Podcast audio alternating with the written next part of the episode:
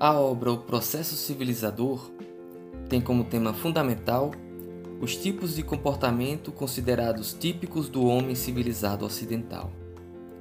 É muito simples o problema que coloca. O homem ocidental nem sempre se comportou da maneira que estamos acostumados a considerar como típica ou como sinal característico do homem civilizado. Se um homem da atual sociedade civilizada ocidental fosse, de repente, transportado para uma época remota de sua própria sociedade, tal como o período medievo feudal, descobriria nele muito do que julga incivilizado em outras sociedades modernas. Sua reação em pouco diferiria da que nele é despertada no presente pelo comportamento de pessoas que vivem em sociedades feudais fora do mundo ocidental. Dependendo de sua situação e inclinações, sentir-se-ia atraído pela vida mais desregrada, mais descontraída e aventurosa das classes superiores desta sociedade, ou então repelido pelos costumes bárbaros, pela pobreza e rudeza que nele encontraria. E como quer que entendesse sua própria civilização, ele concluiria, da maneira a mais inequívoca, que a sociedade existente nesses tempos pretéritos da história ocidental não era civilizada no mesmo sentido e no mesmo grau que a sociedade ocidental moderna. Norbert Elias, prefácio à sua obra O Processo Civilizador.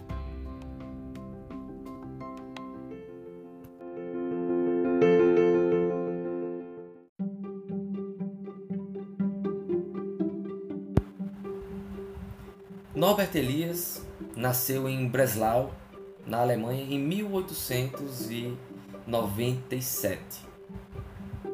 Ele nasceu no finalzinho do século XIX e teve uma longa vida marcada pelo seu empenho e por sua dedicação na produção de teoria sociológica. Norbert Elias faleceu em 1990, com mais de 90 anos tendo vivido praticamente o século XX inteiro. Norbert Elias, muito cedo na sua juventude, foi convocado para combater a Primeira Guerra Mundial. Então, com cerca de 20 anos, ele foi até mesmo para o fronte de batalha, porém ele trabalhava numa equipe de comunicação.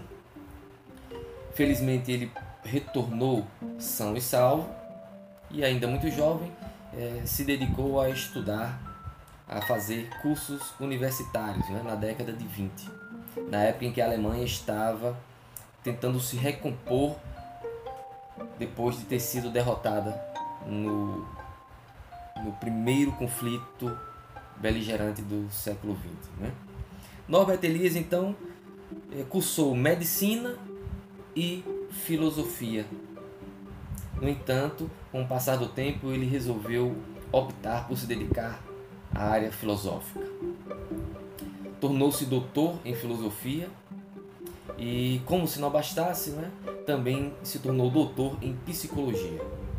Então temos aí a base da formação desse autor, né, que além de ter se formado em filosofia e psicologia, em seguida se dedicou a estudar a sociologia como a ciência é, escolhida por ele para contribuir com toda a sua bagagem intelectual e com as suas ideias colocadas em práticas em diversas pesquisas.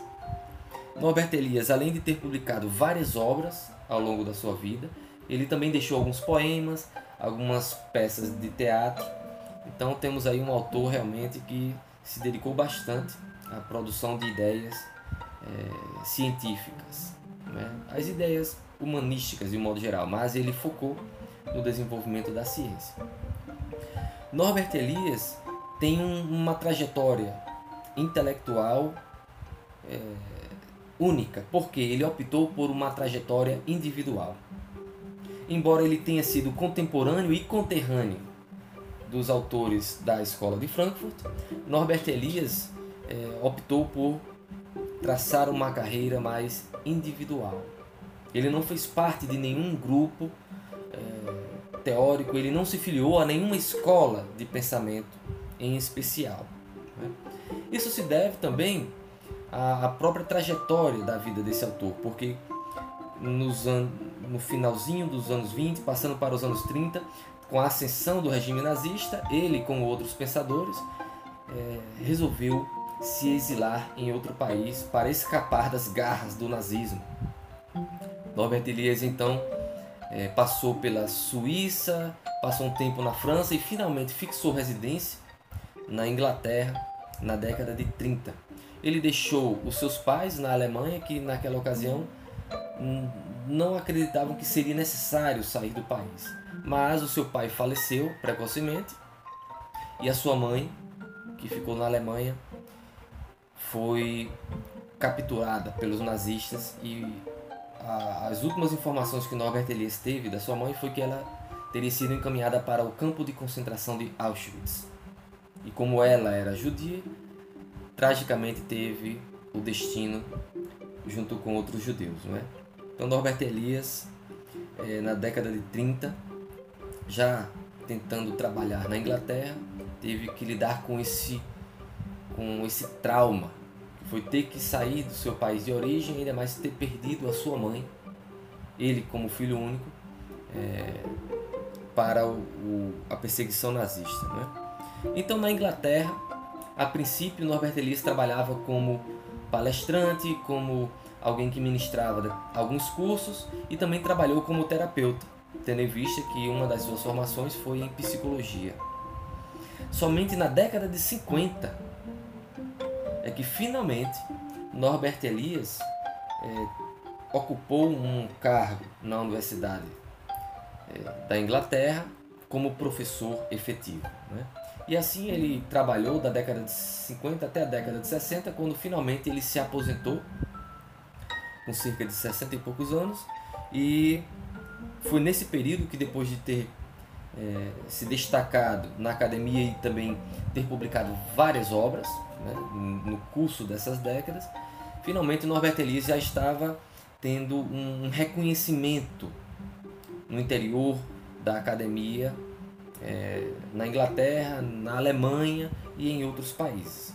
É, foi quando ele se aposentou da Universidade da Inglaterra e foi convidado para trabalhar, para proferir cursos em outras universidades do norte da Europa e mesmo na Alemanha. Né?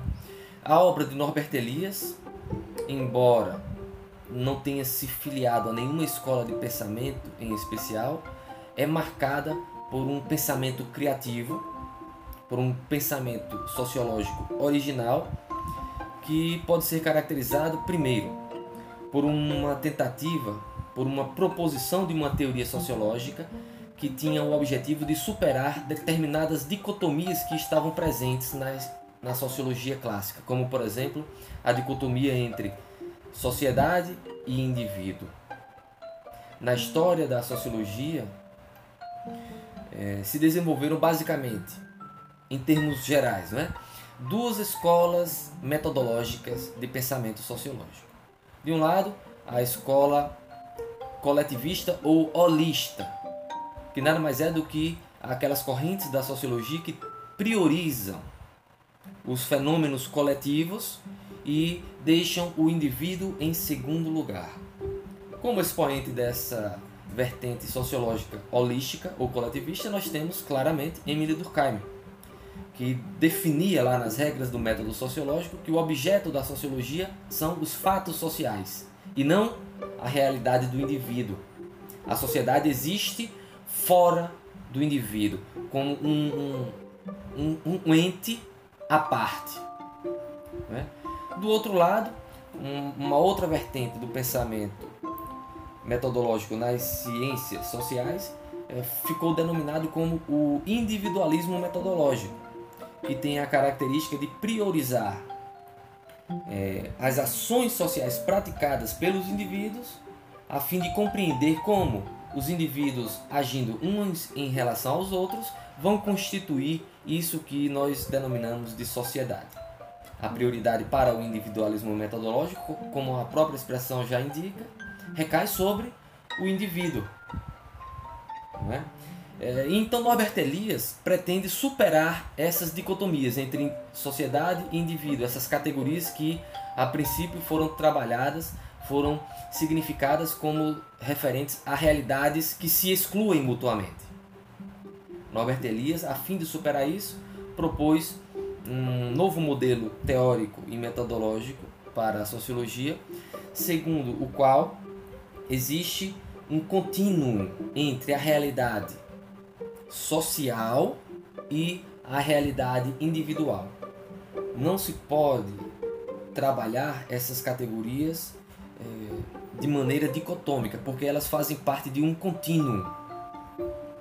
De maneira que Norbert Elias defende a tese seguinte: não podemos pensar a sociedade sem os indivíduos que a compõem, do mesmo modo que seria impossível pensar a realidade do indivíduo sem considerar os fatores sociais que constituem esse sujeito numa rede de relações sociais interdependentes. Uma outra característica desse pensamento de Elias é que ele tentou articular é, duas realidades também, duas dimensões é, que para ele precisam ser consideradas conjuntamente. Uma dimensão macro social, macro sociológica, que leva em consideração processos sociais que muitas vezes é, só conseguem ser analisados com uma visão histórica que leva em consideração séculos e conjuntamente uma, uma dimensão microsociológica na qual nós percebemos os gestos das pessoas, os seus comportamentos cotidianos, como as pessoas se relacionam umas com as outras, constituindo aí essas redes de relações sociais. É necessário, muitas vezes, articular essas duas dimensões, macro-sociológica e micro-sociológica, para compreendermos toda a complexidade ou grande parte da complexidade de um dado fenômeno social, de um dado fenômeno sociológico que deve ser estudado por uma ciência social. Quando é, Norbert Elias vai estudar na sua obra, digamos assim, na sua obra magna, que é a obra O Processo Civilizador, é, ele leva em consideração processos sociológicos de longa duração.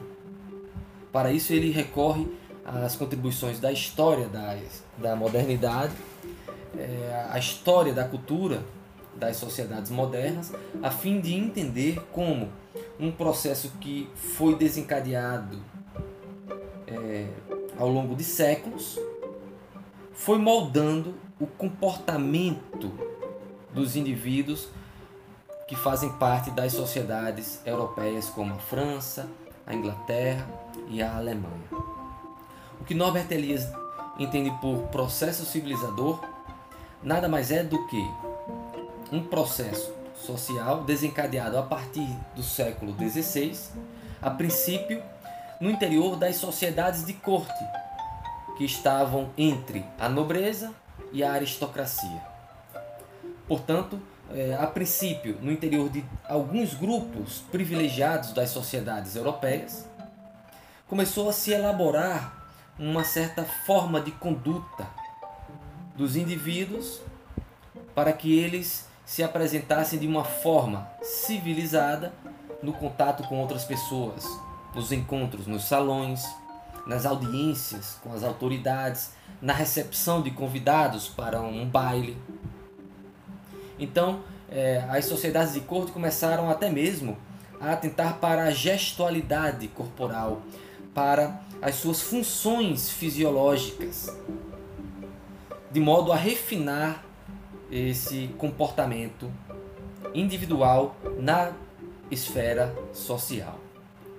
Nesse período, a partir, portanto, do século XVI, é, a preocupação com, com esse refinamento comportamental é, se expressou até mesmo na elaboração de cartilhas de bons costumes ou de manuais de etiqueta que tentavam, é, tentavam sintetizar algumas recomendações que expressavam essa tentativa das sociedades de corte de elaborar um comportamento diferenciado em relação tanto às camadas inferiores e populares das sociedades, como também até mesmo é, tentando se diferenciar do comportamento um tanto rude, que era assim denominado o comportamento dos nobres naquele período histórico, né? século XVI, XVII principalmente. Os nobres nessa nesse período histórico, no início da modernidade, eles eram ainda herdeiros daquelas daqueles grupos de guerreiros, de cavaleiros que se tornavam reis, se tornavam autoridades no período medievo, porque eles dominavam o poder das armas. Porque eles eram guerreiros, homens treinados para a guerra, homens que sabiam cavalgar, manejar armas, que eles podiam impor a sua autoridade ao conjunto da sociedade. E há toda uma explicação para a constituição dessa nobreza guerreira é, durante é, bastante tempo na Idade Média e em vários territórios da Europa. Né? Em parte, a obediência a essa classe de nobres guerreiros era garantida porque os nobres guerreiros, quando impunha o seu governo em uma dada região, ele fornecia é, em troca da obediência dos seus súditos, não é? dos campesinos, é, das pessoas que moravam ali é, nos vilarejos, os nobres ofereciam proteção. Já que eles tinham o domínio das armas, eles estavam organizados ali em grupos de cavaleiros, então eles diziam: bem, eu governo essa área, eu cobrarei imposto, eu tenho autoridade, eu tenho até mesmo a, a, a chancela das autoridades eclesiásticas e em troca da obediência e do pagamento de impostos, nessa terra onde eu governo, vocês terão a minha proteção para salteadores, mercenários ou qualquer figura que venha a ameaçar vocês. Então, essa classe nobre, guerreira, ela por, por, su, por seu próprio estilo de vida, né, dedicado às armas, a, a, a cavalgar, a, a matar, a se ferir, era um comportamento muito rude. Um comportamento que não tinha é, preocupação com sutilezas.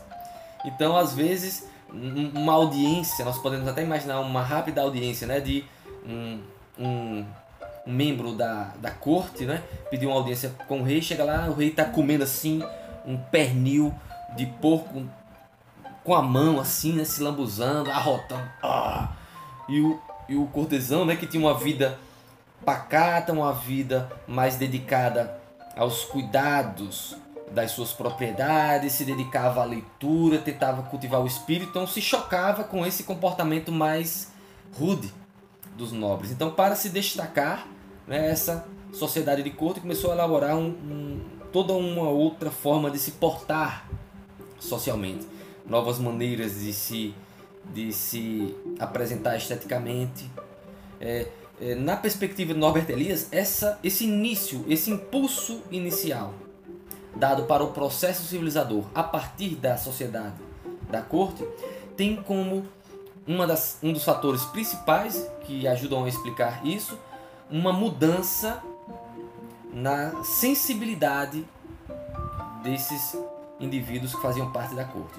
Portanto, uma mudança na sensibilidade dessas pessoas fez com que elas sentissem a necessidade de modificar o seu comportamento, modificar também a, o, seu, o seu autocontrole para que pudesse agir de maneira mais refinada, com movimentos né, mais corteses.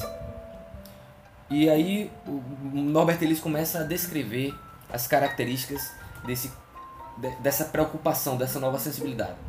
Basicamente, é, o impulso social dado para a reelaboração desse comportamento foi dado é, pelo interesse em fazer com que as pessoas começassem a ter controle sobre tudo aquilo que no seu corpo e no seu comportamento pudesse se assemelhar a algo de animalesco.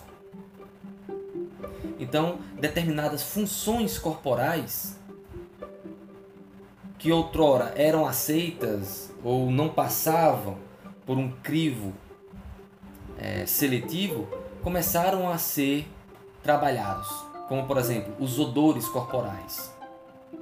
Né?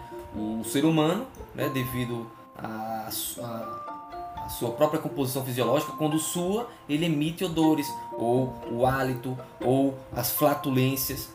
Todos esses elementos oriundos do corpo humano que lembrariam algo de bestial começaram a ser controlados, começaram a ser alvo de uma atenção cortês, para que os indivíduos evitassem transparecer esses aspectos animais na presença de outras pessoas. Então começou-se a dissimular os odores com perfumes, com outros cosméticos. Começou-se a modificar, por exemplo, a, a forma de se assoar, de se de escarrar, de arrotar. Né? Até então, numa reunião, num banquete assim, é, as pessoas arrotavam na frente das outras, ou mesmo é, faziam outras necessidades fisiológicas na presença de outras pessoas. Há até mesmo uma descrição que para nós hoje é chocante, mas que aparece no livro de Norbert Elias, que ele diz, por exemplo, um cavaleiro lá numa reunião, num castelo, se sentisse a necessidade de urinar, ele se afastava assim do pessoal, ia num canto, em qualquer parede, em qualquer canto de parede, e lá fazia sua necessidade fisiológica e voltava sem maiores preocupações. Isso era algo comum. Né? Então, esses atos começaram a ser alvo de repulsa. As pessoas começaram a, a desenvolver certos pudores com a expressão dessas funções corporais na presença de outras pessoas, na é, esfera social, portanto. Então começou-se a trabalhar tudo isso, né? Dissimulação dos odores, é, autocontrole dos indivíduos em relação às suas funções corporais, de modo a que ah, as pessoas pudessem ter um comportamento mais, é, mais trabalhado, né? mais polido. Isso que a princípio foi desenvolvido nas camadas superiores das sociedades europeias, nas cortes, depois começa a se, a se difundir também para o alto, para a nobreza. Né? O fato de que o poder tenha se concentrado né, na modernidade é, fez com que as sociedades se pacificassem relativamente comparativo comparando-se com os períodos anteriores que eram marcados por muitos conflitos bélicos, muitas guerras, né, muita agressividade. Então, a concentração do poder né, é, fez com que o poder se tornasse é, mais influenciador e isso permitiu, né, no processo de formação do Estado moderno, com que é, um determinado grupo de pessoas pudesse impor um ambiente relativamente pacífico para vastos territórios. Com essa relativa pacificação é, das sociedades, os nobres não precisaram guerrear o tempo inteiro. Então eles começaram a, a herdar os poderes dos seus antepassados, serem grandes guerreiros, sem estarem engajados em tantos conflitos bélicos. E aí no contato com a corte, é, é, a nobreza começou a incorporar também esses novos comportamentos, esses comportamentos mais corteses, mais sutis, mais, portanto, civilizados nesse sentido é, identificado por Norbert Elias. E também com o passar dos séculos, com o passar das, das gerações, né? É, sobretudo a partir do século XIX, esses comportamentos começaram a se difundir também para algumas camadas inferiores nos estratos sociais. Né? Os profissionais liberais, os aristocratas que tinham algum contato regular ou frequente com as sociedades de corte começaram a incorporar também eh, alguns desses comportamentos, né? É, andar bem vestidos, performar-se, evitar é, apresentar determinadas funções corporais na presença de outras pessoas, tendo, portanto, um maior cuidado na sua apresentação e, e na sua forma de se portar é, na cena social. Com o século XIX, o que, o que se propagou na Europa junto com a Revolução Industrial, gradativamente foram os estabelecimentos de ensino, é, instituições escolares e educacionais que se abriram para um número cada vez maior de pessoas. Então, trabalhadores, operários, pessoas que eram funcionárias é, da burocracia estatal moderna que se formava nesse período começaram a frequentar as escolas e tiveram ali um, um, uma ocasião, primeiro, uma ocasião que impunha a elas uma certa disciplina comportamental no interior da, das próprias instituições. Foi o que estudou é, Michel Foucault é, quando ele se dedicou aos estudos sobre as sociedades disciplinares. Mas além disso, no interior dessas próprias instituições havia também uma espécie de transmissão sobre é, uma transmissão desses comportamentos considerados civilizados para as pessoas, né? Se alimentar utilizando utensílios de mesa e não mais comendo com as mãos, atentando-se para é, a higiene, né? a higiene é, corporal, a higiene ambiental. Então, a difusão desses comportamentos refinados, desses comportamentos ditos civilizados, se deu também para as camadas inferiores da hierarquia social, sobretudo a partir da, do século XIX. Então, foi assim que, gradativamente, no curso dos séculos, do, do século XVI para o século XVII, passando para o século XVIII, chegando ao século XIX e finalmente no século XX. Então temos aí um, um longo processo social que atravessou 400 anos, né, em termos gerais, que é, constituiu é, esse relicário cultural, esse relicário comportamental, por assim dizer, é, que hoje nós conhecemos como o comportamento civilizado, que exige um, um, um alto grau de controle dos indivíduos sobre o seu corpo, sobre as suas funções corporais, sobre a sua gestualidade quando estão no contato com outras pessoas. Então, esse tipo de comportamento que hoje nós consideramos normal e que nós aprendemos sem que ninguém diga exatamente, não é? ninguém precisa passar por um curso de comportamento é, social, não é?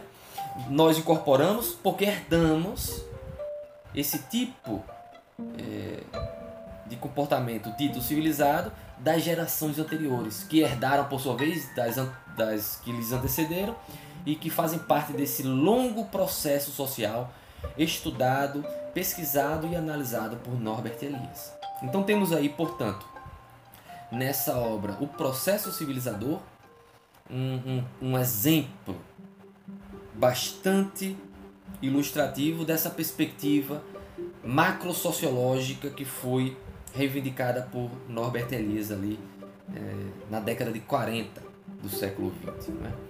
Isso pode, pode, pode chamar a atenção porque a sociologia no século XX ela se desenvolveu em uma certa direção que foi identificada por Norbert Elias.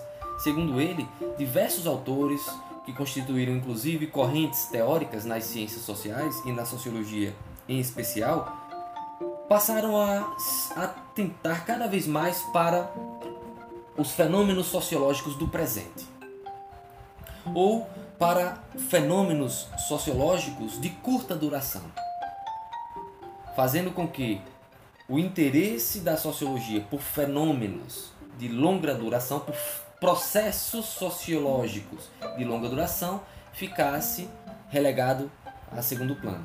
Então, Norbert Elias comprovou na sua obra O Processo Civilizador, que, que na verdade foi publicada em dois volumes, que existe a possibilidade da sociologia identificar determinados processos de longa duração.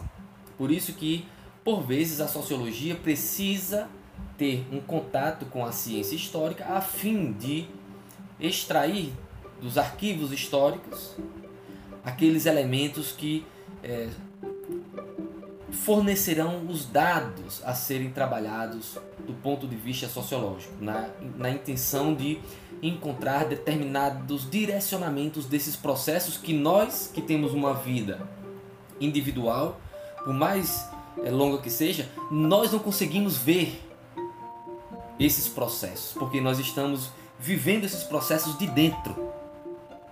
Não é? E para termos acesso a, a, a uma visão que nos permita, enquanto sociólogos, perceber esses processos de longa duração, é necessário recorrer a dados históricos, recorrer a documentos, recorrer, portanto, a elementos que permitam com que se forme uma visão do alto, como, como Norbert Elias vai dizer, uma visão é, uma visão de sobrevoo que tem abaixo de si as décadas e os séculos. Né? Então nós temos que é, criar por meios metodológicos e científicos é, característicos de uma sociologia de processos de longa duração, é todo um, um conjunto de elementos que nos permita sair de uma visão de uma visão de dentro dos fenômenos, uma visão é, mergulhada no interior dos processos, para que nós possamos elevar, por meio do pensamento e desses dados coletados pela pesquisa, a nossa visão sobre o passar dos séculos. E é assim que Norbert Elias procede nessa obra, quando ele vai investigar os manuais de boa conduta, as as cartilhas é, de etiqueta, entre outros indícios que mostram como alguns grupos estavam preocupados em trabalhar né, a gestualidade, esses comportamentos cotidianos. E como isso, com o passar dos séculos, foi se difundindo para outras camadas sociais e, finalmente, no século XX, constitui-se como algo pra, é, que se espalha por várias camadas sociais na Europa e até mesmo nas Américas e em outros continentes. Né? Norbert Elias, no entanto, ele restringe a sua análise né, a três sociedades europeias, principalmente: a Alemanha, a França e a Inglaterra, porque são nessas sociedades onde, onde ele consegue identificar, é, por meio de documentos, essa preocupação com o comportamento dito civilizado. Né? Porém, fica ainda a questão que Norbert Elias não trabalha diretamente, mas que nós, como leitores dele, podemos resgatar. Né? Como pode ser então que esse tipo de comportamento que surge na Europa, né, nesse longo processo social, tenha se difundido também para outras regiões planeta? Porque aqui no Brasil hoje em dia, mas na verdade desde antes, né? É, as pessoas desenvolveram um tipo de comportamento preocupado com as mesmas questões é, que despertavam a preocupação para os europeus. Obviamente, nós sabemos que a resposta para isso passa por uma, por uma explicação política, por uma explicação sociológica que leva em conta os processos de colonização encabeçados por alguns países europeus né, que ao longo dos séculos né, enviaram é, grupos de pessoas para essas regiões das Américas aqui do norte ao sul, né?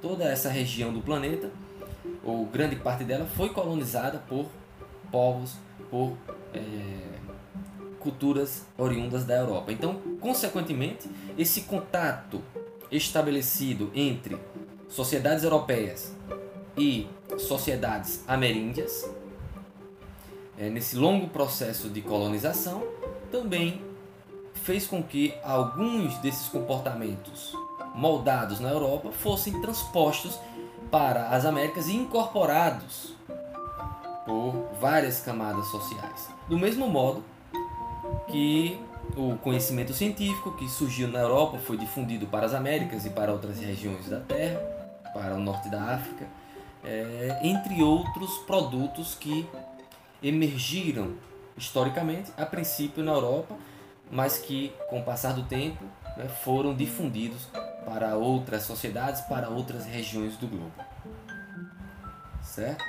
O que chama a atenção nessa obra, O Processo Civilizador, além de tudo que eu disse agora, é que Norbert Elias está falando de um processo sociológico de longa duração, mas que tem implicação direta sobre o comportamento dos indivíduos, sobre algo muito cotidiano, né? como, como cumprimentar uma dama, como se perfumar para um encontro, como evitar né, se assoar na frente das pessoas, como evitar flatulência na presença é, de amigos, de colegas.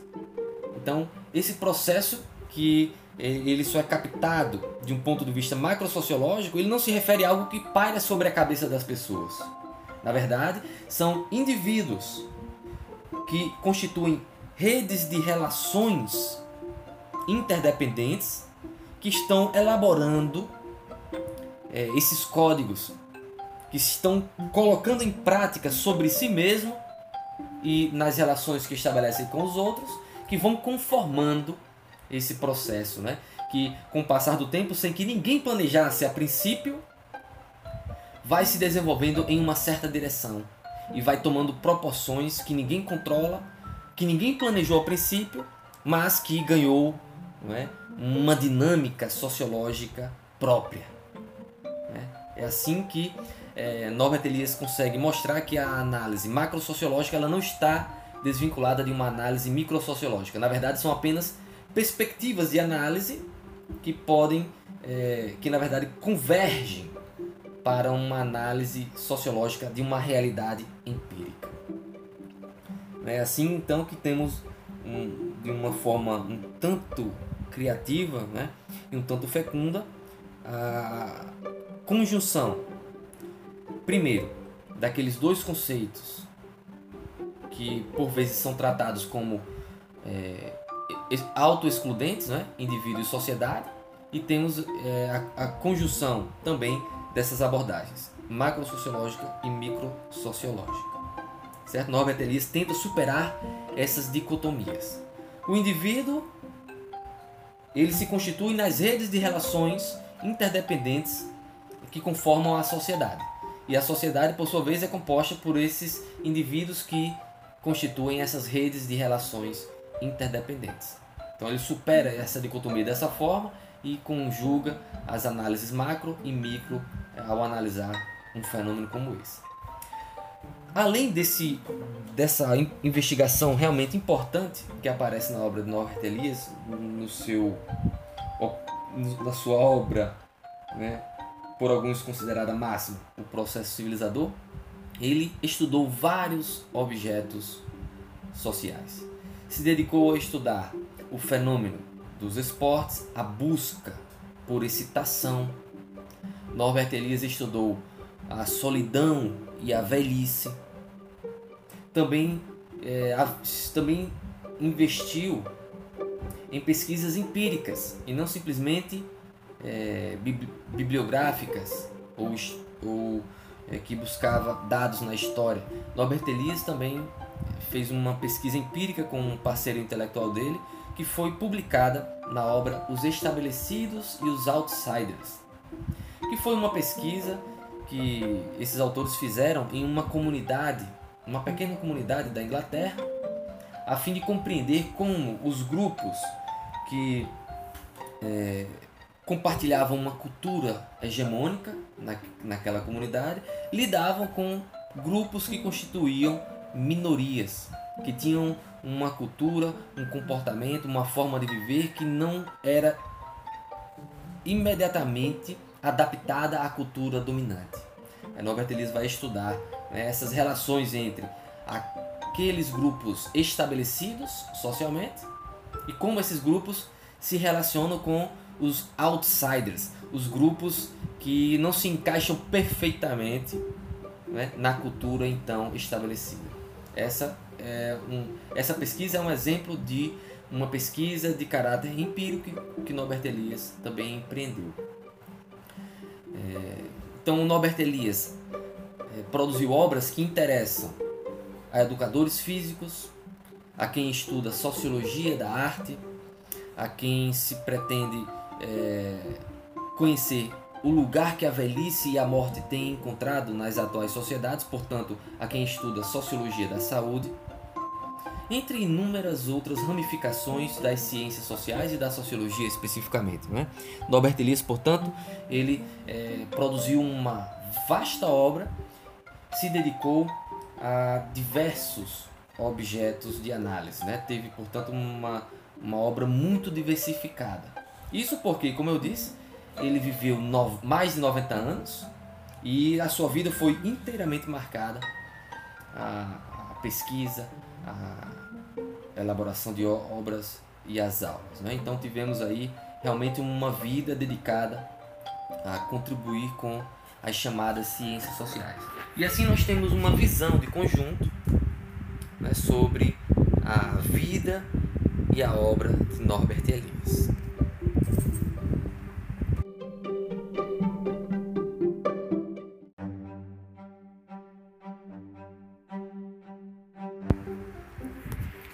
Texto tem por nome, por título, O Sociólogo como Destruidor de Mitos. É um, um título assim forte, não é? E até chama a atenção porque Norbert Elias ele transparece em suas obras um, um pensamento bastante é, um pensamento bastante lúcido, bastante centrado. Daria em um pensamento crítico, por exemplo, como se enquadram os autores da escola de Frankfurt. Norbert Elias tem essa característica um tanto curiosa, que é ter vivido as duas guerras mundiais, sendo um judeu e além do mais, é, tendo perdido a mãe para os nazistas, ainda assim ele dedicou-se à produção de uma teoria sociológica que não pode ser considerada uma teoria crítica. No final da vida de Norbert Elias, portanto já na idade madura, quando a sua obra finalmente se tornou conhecida né, pela Europa e em outros países, é, Norbert Elias foi congratulado, foi premiado com um prêmio chamado Adorno. Prêmio né, intelectual Theodor Adorno. Adorno já tinha falecido, né? morreu antes de Norbert Elias, e como havia se destacado como um intelectual, né? é, criaram uma premiação em homenagem a Adorno com o seu nome. Né? Então, Norbert Elias, como um pensador alemão que se destacou na sociologia, foi premiado com o Prêmio Adorno. E aí é curioso porque Norbert Elias até mesmo é, deixa escrito, ele diz: Bem, eu estou sendo premiado aqui com o prêmio Adorno, mas é, muito provavelmente Adorno não gostaria de ver um prêmio com seu nome é, premiando um, um pensador como eu. É porque na verdade Norbert Elias ele tem uma concepção de ciência que seria considerada por Adorno e por Horkheimer como uma ciência tradicional. A teoria sociológica elaborada por Norbert Elias, da perspectiva dos autores da Escola de Frankfurt, pode ser caracterizada como uma teoria tradicional, no sentido de ser uma teoria que se propõe especificamente analisar a realidade como é e descrevê-la de uma forma mais elaborada, de uma forma racional e científica. Sem a preocupação sem o compromisso de propor um modelo ideal de como a sociedade deveria ser, ou sem fazer é, julgamentos valorativos, julgamentos axiológicos sobre um dado fenômeno, sobre uma dada realidade sociológica. Né? É isso que aparece na obra de Norbert Elias e especificamente está exposto nesse seu texto o sociólogo como destruidor de mitos. E chama a atenção que esse título seja forte porque, como eu disse, Norbert Elias apresenta um pensamento muito, muito plácido, é um pensamento racional, um encadeamento lógico, argumentativo, equilibrado. E essa palavra destruidor é, desperta um certo estranhamento né, para o leitor desse autor. Mas vamos ver exatamente o que ele quer dizer aqui com essa expressão. Né?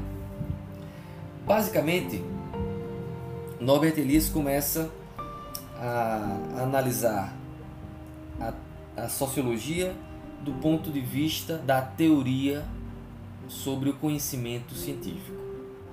Aí ele começa, ele começa o texto falando sobre a filosofia do conhecimento ou sobre a filosofia das ciências que se desenvolveu na modernidade né? e, que se, e que pretendeu não somente descrever como o conhecimento humano é produzido, senão que também é, pretendeu apresentar preceitos, apresentar imperativos que deveriam ser incorporados pelas ciências, segundo essa visão da filosofia do conhecimento. Só que Norbert Elias diz o seguinte: a filosofia do conhecimento não nos ajuda muito a entender o que as ciências são realmente.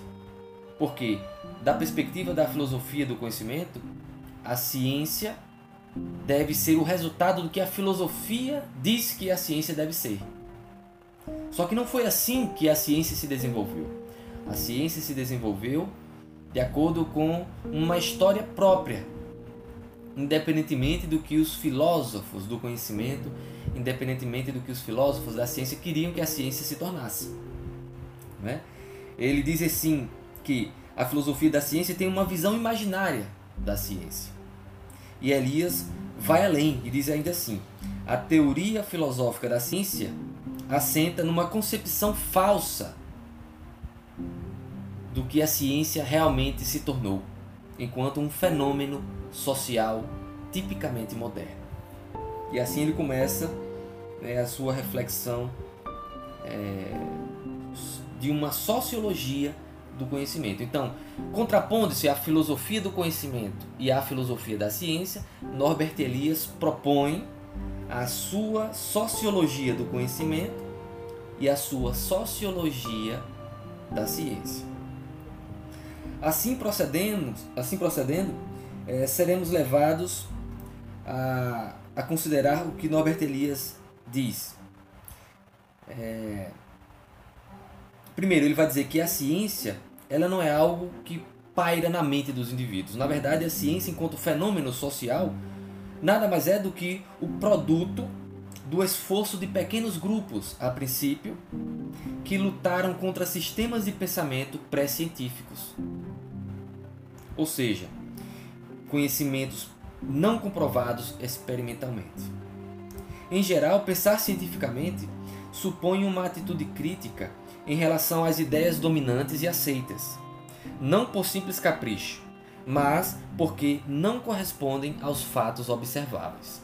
Foi assim que, em termos gerais, é, indivíduos e poucos grupos começaram a elaborar essa nova forma de analisar a realidade, essa nova forma de explicar os fenômenos da natureza e do mundo humano é, de forma racional e, portanto, científica. Isso significa, nas palavras de Norbert Elias, que os cientistas são destruidores de mitos. Abre aspas. Por meio de uma observação dos fatos, os cientistas esforçam-se por substituir mitos, ideias religiosas, especulações metafísicas e todo tipo de imagens não fundamentadas dos processos naturais por teorias estáveis, verificáveis e suscetíveis de correção por meio da observação. Fecha aspas. Essa tarefa científica de propor novas teorias baseadas na observação empírica, que podem inclusive serem é, comprovadas logicamente, matematicamente, essa em contraposição as teorias pré-científicas é o que marcará o advento do pensamento científico nos séculos recentes da história da, da Europa. Né? E, no entanto, essa tarefa científica não tem fim, pois dentro e fora, dentro e fora das ciências especializadas, há sempre quem converta as teorias científicas em novos sistemas de crenças. Aqui Norbert Elias começa a lançar algumas ideias que depois serão desenvolvidas quando ele for tratar da, da constituição das ciências sociais, quando ele for tratar da emergência da ciência sociológica.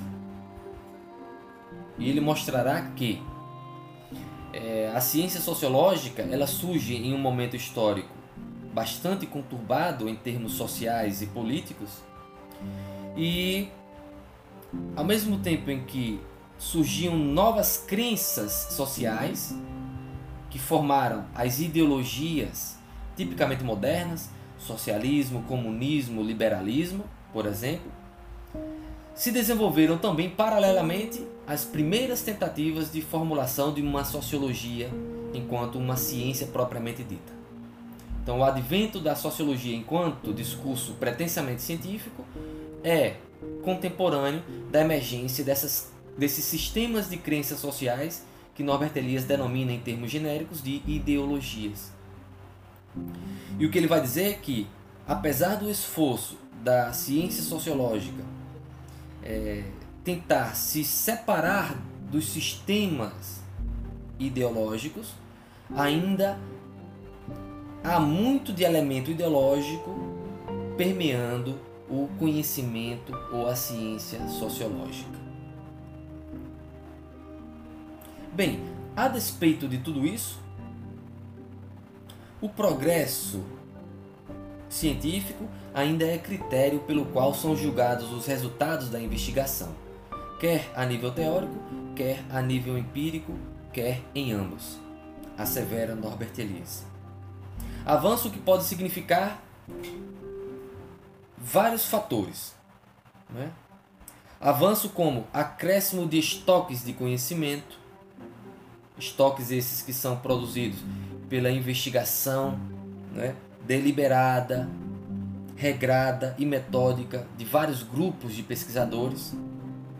Avanço que pode significar também um modo mais correto de conhecimento, um modelo mais amplo abordado por uma dada teoria, ou um modo mais correto é, de aplicação de determinados métodos a outros fenômenos. Esses são exemplos de daquilo que nós podemos considerar avanço do conhecimento científico. Né? Outros exemplos é a incorporação de novos acontecimentos que passam a, a serem abarcados por uma determinada metodologia ou por uma determinada teoria. Né? Tudo isso contribuindo até mesmo para uma maior verificabilidade do conhecimento produzido cientificamente.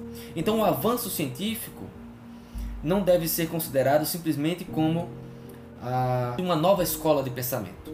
O avanço científico não acontece só quando surge um novo paradigma. Não. Uma escola de pensamento, um novo paradigma, emerge a partir de uma prática constante, é? É, cotidiana, que faz com que o conhecimento científico avance com esses vários significados, nesses vários frontes. É? Portanto, o avanço científico não acontece somente quando uma grande descoberta vem à tona. Não. A grande descoberta, a emergência de um novo paradigma, o surgimento e a consolidação de uma nova escola é o resultado desse trabalho cotidiano né, deliberado, é, praticado por grupos de pesquisadores, por pesquisadoras, em vários estabelecimentos de pesquisa.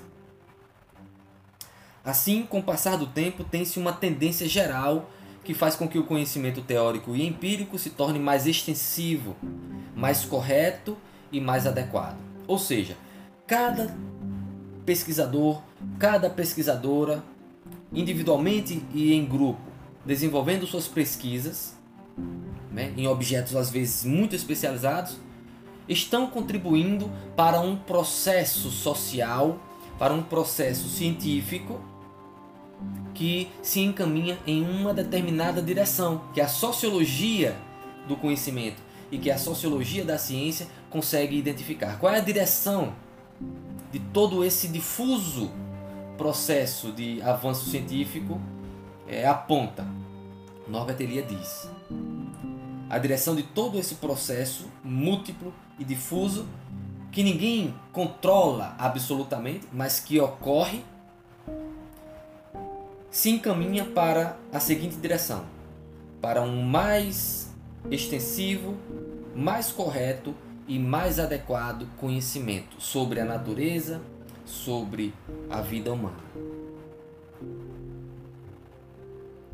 Nesse sentido, uma teoria sociológica do conhecimento não trata de utopias científicas, mas da investigação das ciências como processos sociais observáveis, no interior dos quais grupos conseguiram trazer o conhecimento e o pensamento humanos a uma concordância mais íntima com uma série cada vez maior de dados observáveis.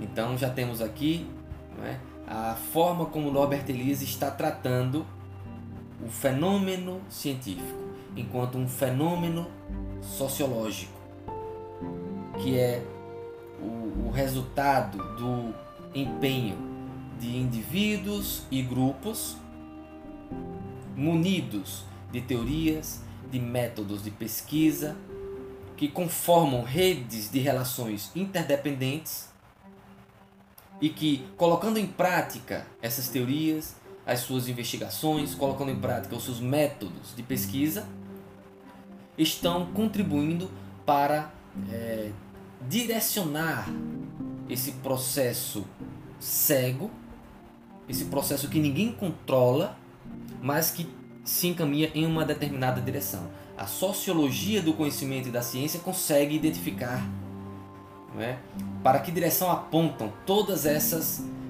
é, iniciativas individuais e coletivas locais. A direção é essa, um maior aperfeiçoamento, o mais, um mais, o mais extensivo e correto possível do pensamento científico. Portanto, uma forma de abordar o fenômeno da ciência completamente diferente da forma de tratar o fenômeno da ciência tal como é praticada pela filosofia da ciência ou pela filosofia do conhecimento. A teoria filosófica da ciência e uma certa teoria sociológica do conhecimento não tem interrogado acerca de como e em que condições é possível o conhecimento não ideológico e científico de relações naturais e sociais. Norbert Elias já está agora dialogando com algumas iniciativas é, das, da teoria científico-sociológica da própria ciência ou do conhecimento desenvolvida aí no início do século XX. Aí ele diz: embora já tenhamos aí né, a tentativa de estudar a ciência do ponto de vista científico e não simplesmente do ponto de vista filosófico, ainda há algo, ainda há muito o que investigar sociologicamente. Né? Ele diz o seguinte: qual é a questão fundamental que a teoria sociológica deve se colocar. Diz ele, deve se questionar acerca de como e em que condições é possível o conhecimento não ideológico e científico acerca das relações naturais e sociais. Quais são as condições é, que tornam possível o desenvolvimento de um conhecimento não ideológico e, portanto, científico sobre a natureza e sobre a sociedade. Assim, Norbert Elias questiona, é, finalmente, quando as ciências sociais se emanciparão do conhecimento pré-científico que permeia, por vezes, o conhecimento sociológico. Norbert Elias aqui está é, já, é, vamos dizer assim, problematizando o tipo de conhecimento sociológico que tem sido produzido no século XX. E ele vai dizer que há algo do conhecimento produzido no interior da sociologia que não deveria merecer o estatuto de ciência, porque é mais influenciado pelos sistemas de crença ideológicos do que por um pensamento autônomo em relação a esses sistemas de crença, ou seja, um pensamento racional e científico propriamente dito. É? Assim, portanto, Norbert Elias chega à, à sua reflexão que será desenvolvida em detalhes é, para compreender como a ciência sociológica surge no interior das sociedades modernas no século XIX e quais são as características constitutivas da ciência sociológica propriamente dita, de modo que nós possamos é, gradativamente, com paciência, identificar quais são aqueles elementos científicos propriamente ditos e quais são aqueles outros elementos estrangeiros oriundos da influência que as ideologias tiveram na origem da formação das ciências sociais e que ainda é, produzem no interior das ciências sociais, penetrando o campo científico sem que esse conhecimento, sem que essas crenças sejam científicas propriamente ditas. Então, Norbert Elias vai pensar esse fenômeno complexo, em que há a tentativa de autonomizar o conhecimento sociológico das ideologias, mas que é, parece que ainda há um, uma, uma, um entremear entre determinadas crenças ideológicas no interior do conhecimento científico. Ele está tentando separar essas duas coisas para que o conhecimento científico se autonomize absolutamente, mais cedo ou mais tarde, se é que isso é possível, não é? das influências ideológicas. Basicamente é isso que eh, será tratado na segunda parte do texto.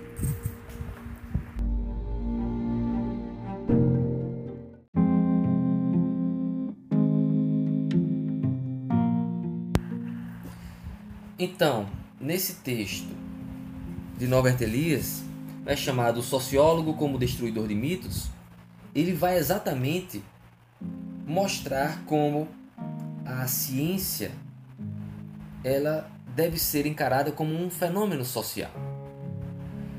E a perspectiva mais adequada para compreender esse fenômeno social não é a filosofia da ciência, que trabalha em abstrato que trabalha com uma noção de ciência que não tem necessariamente correspondência com a ciência tal como é praticada pelos grupos de cientistas nas universidades, nos centros de pesquisa. Norbert Elias então desloca a discussão para o campo da sociologia. E assim procedendo, ele torna o fenômeno social da ciência, que é um fenômeno social moderno, torna isso um objeto de reflexão e de estudo da ciência que estuda os fenômenos sociais, ou seja, a sociologia. Então ele elabora as bases de uma sociologia do conhecimento em termos gerais, que tem como é, objeto privilegiado a produção social de conhecimento, seja qual for o conhecimento considerado, científico, religioso, ideológico, etc e, mais especificamente, Norbert Elias elabora as bases de uma sociologia da ciência, que tem como objeto estudar como a ciência se constitui socialmente. Como a ciência é praticada socialmente por determinados, de, determinados grupos que se dedicam a produzir isso que nós conhecemos como ciência. Então ele desloca a reflexão para o campo que é dele, que é o campo sociológico. Então, dessa perspectiva, Norbert Elias se propõe então a analisar especificamente a constituição da ciência sociológica. Então ele vai saindo né, da discussão colocada pela filosofia do conhecimento da ciência, aí adentra a uma sociologia do conhecimento e da ciência e finalmente aplicando as bases de uma sociologia da ciência, ele vai estudar, ele vai analisar como a ciência sociológica surgiu no século XIX, lá no interior daquelas sociedades europeias. E é a segunda parte é, desse texto onde Norbert Elias desenvolve essa sua abordagem.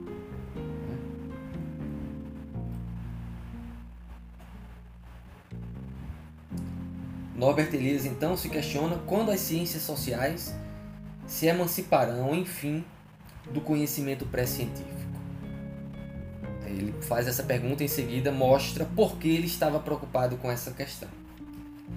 Bem, o certo é que a cientifização do pensamento e da percepção humanas começou no período em que os problemas sociais começaram a ser tratados como se fossem de caráter científico e não de caráter teológico ou filosófico.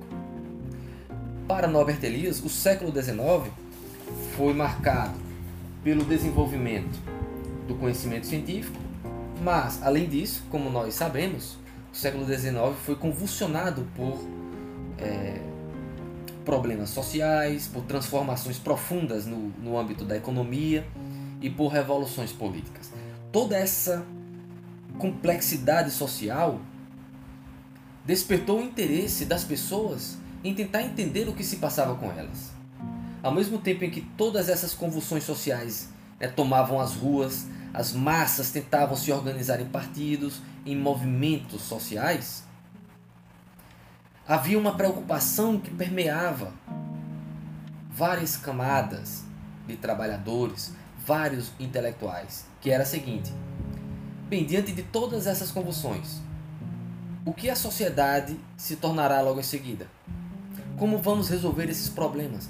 Como vamos atenuar as discordâncias? O que será da sociedade futura? Bem, é, todas essas questões né, começaram a serem objeto de reflexões.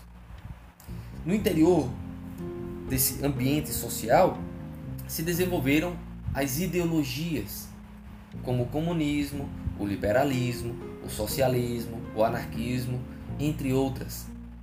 Por ideologia, Norbert Elias herda a definição de um contemporâneo dele que foi o Karl Mannheim, com quem ele inclusive trabalhou é, no início da sua carreira.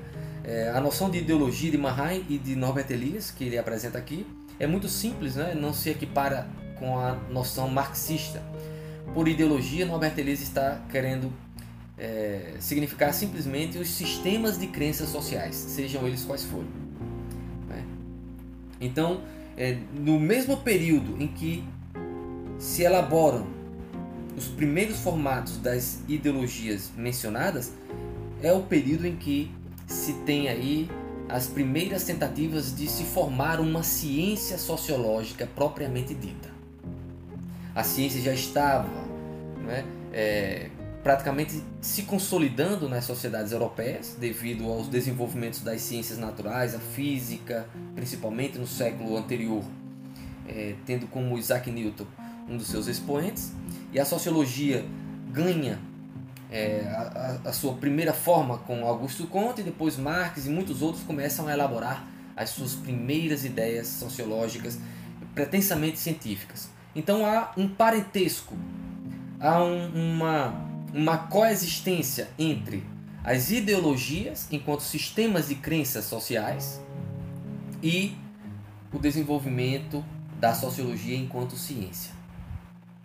O que há em comum nesse período é a, a necessidade das pessoas em tentar entender esses fenômenos sem pessoalizar esses acontecimentos, porque se tornou claro e evidente para as massas, para os líderes e para os intelectuais que toda a eclosão desses fenômenos não, podia, não poderia ser de responsabilidade de um soberano, de um presidente ou de um líder sindical. Na verdade, eram fenômenos que emergiam às vezes ninguém sabia nem como. Simplesmente aconteciam e depois é que as pessoas tentariam, né, retrospectivamente, tentar explicar como isso surgiu, como se desencadeou. Então, novas categorias precisaram ser elaboradas para explicar esses fenômenos que não conseguiam ser é, explicados com imputações pessoais. Então, novas categorias impessoais começaram a ser elaboradas, tais como classes sociais, é, progressos, desenvolvimento de forças produtivas, a mão invisível do mercado. Então, um conjunto de novas categorias impessoais começaram a emergir, tanto no interior das ideologias, quanto também nas primeiras tentativas de formulação de teorias científicas acerca da sociedade. Então havia aí um, uma contemporaneidade desses dois tipos de pensamento ideológico e científico e havia também, é, digamos assim, um, um, um ambiente sócio-histórico comum que fez emergir todas essas tentativas de explicar o que se estava vivendo. É, no entanto, o que Norbert Elias vai, vai tentar mostrar é que o pensamento científico propriamente dito, no caso a sociologia propriamente dita, não deve se confundir com os sistemas de crenças sociais, com as ideologias. Por quê?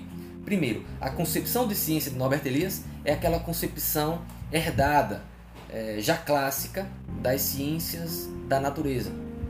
Em parte, a concepção de ciência social de Norbert Elias tem muito em comum com a noção de ciência que se consolidou né, nos séculos recentes a partir do desenvolvimento das ciências da natureza, das ciências biológicas. A saber, a ciência enquanto um, um tipo de conhecimento que é produzido pela razão a fim de colocando em prática determinadas regras de investigação, determinadas metodologias de pesquisa, entender como a realidade está organizada, seja a realidade da natureza, seja a realidade humana, social e histórica, a fim de compreender como a realidade é e se apresenta, e não como a realidade deveria ser.